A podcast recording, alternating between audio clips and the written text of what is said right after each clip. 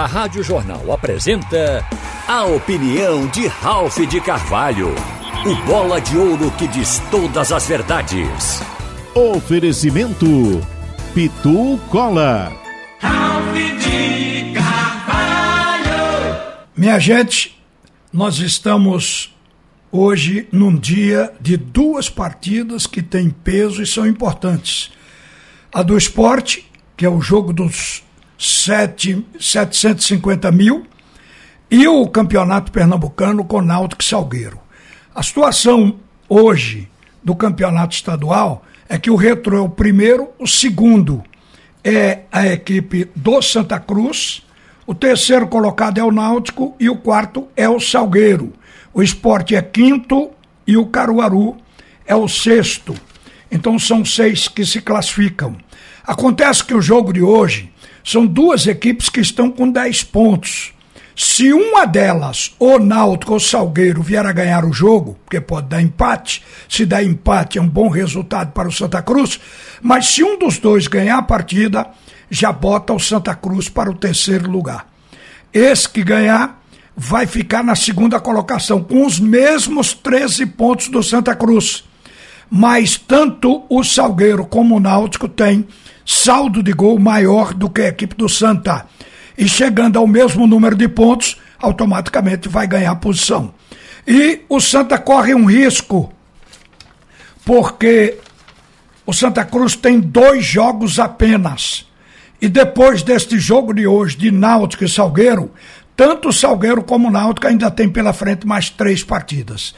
Agora, nesse momento, o Náutico tem quatro jogos para fazer, o Salgueiro também. Então, no caso da partida de hoje à noite, após esta partida, aí o vencedor, se for o Náutico, vai ter o Caruaru pela frente, o Santa Cruz e o Esporte. Então o Náutico vai ter dois clássicos pela proa. E esse jogo com o Caruaru. Se for o Salgueiro, ele vai ter o Esporte, o Veracruz e o Retrô. O Retrô hoje, para mim, representa um, um perigo tão grande quanto Náutico e Esporte, ou Santa Cruz, porque é um time que está na liderança e se impôs dentro da competição. Então a situação do Santa Cruz, ela está na dependência dos outros. Se houver empate, melhor, mas se houver ganhador, repito, o Santa Cruz vai ter que ganhar seus dois últimos jogos, porque só faltam dois para o Santa, enquanto faltam três para os outros.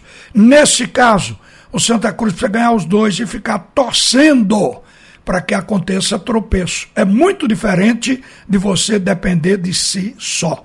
Bastou perder duas partidas no campeonato para o Santa Cruz entrar em risco.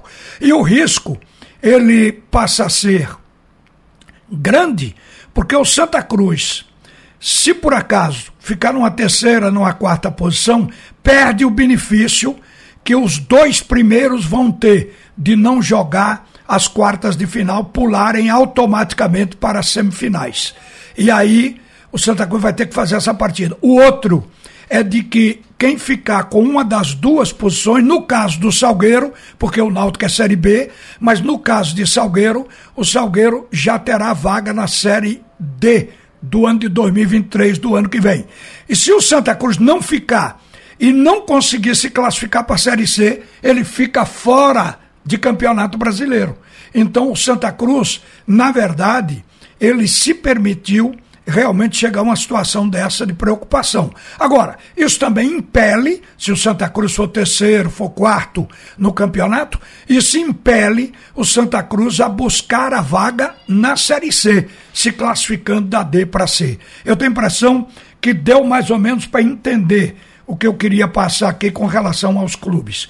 E com relação as equipes. O Salgueiro está aí completo.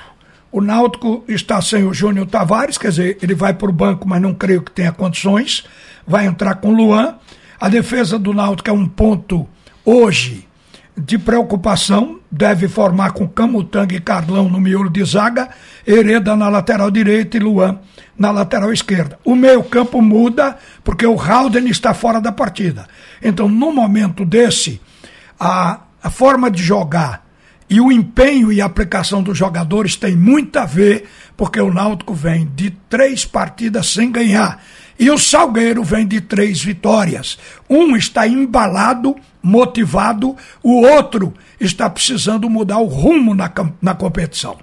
E por último, o jogo do esporte. O esporte já conheceu o adversário, em parte, porque vai ter algumas mudanças. Essa equipe do Altos vai jogar num 4-2-3-1, pelo que se falou do treinamento, quer dizer, muda um pouco com relação ao jogo que fez com o esporte.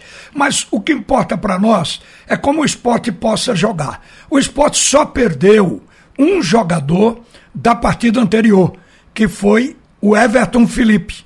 Então, se o técnico não quer complicar, ele bota um substituto para Everton Felipe. Mas, pelo que passou o João Vitor, que está na cobertura colada com o esporte, o técnico pode até não utilizar o Ítalo, fazer uma modificação no meio campo, usando até o Cáceres e o Nares. Em tese, aumentaria até a qualidade. Mas o, a questão do Ítalo com o William Oliveira é que o esporte melhorou na pegada, na proteção à defesa, fez um meio-campo que, se impôs no primeiro tempo do jogo passado.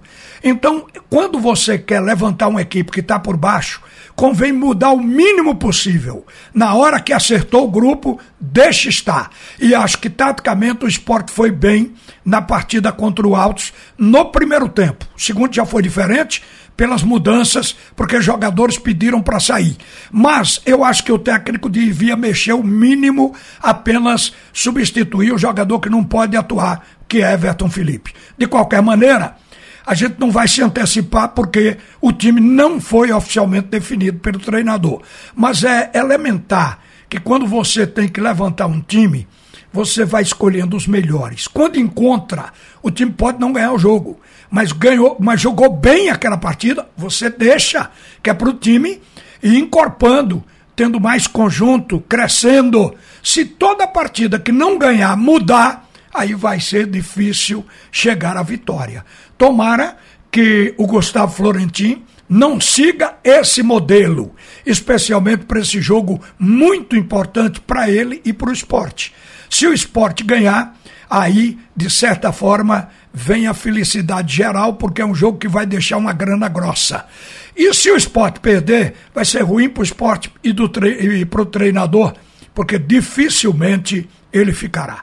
A corrente de pressão ela vai aumentar. A guilhotina da torcida vai ser armada. Então, a vitória é o que interessa. E para isso eu acho que o esporte tem que mudar o mínimo agora.